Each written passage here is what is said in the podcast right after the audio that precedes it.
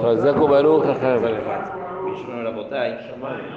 que empecemos con las alajot de Hanukkah. Dice, vamos a hablar un poco de las alajot de Hanukkah. Dice cuando una persona va a encender las velas del Hanukkah, se deben de decir dos verajot. La primera es la digna del Hanukkah, que uno va a encender la mitzvah de Hanukkah. Shazan Sim la es la segunda verajá, que Hashem hace milagros para nuestros padres. Y el primer día de Hanukkah se dice la verajá de Sheheyanu, que nos hiciste llegar a este momento. Dicen que cuando la persona prende la primera vela, Debe decir el texto Anerota Lalu, que empieza a explicar lo que quiere decir las velas de Hanukkah. Si uno puede decir la Anerota Lalu en lo que va encendiendo las demás, es mejor. Si uno no puede, puede terminar de encender todas y luego decir el Anerota Lalu.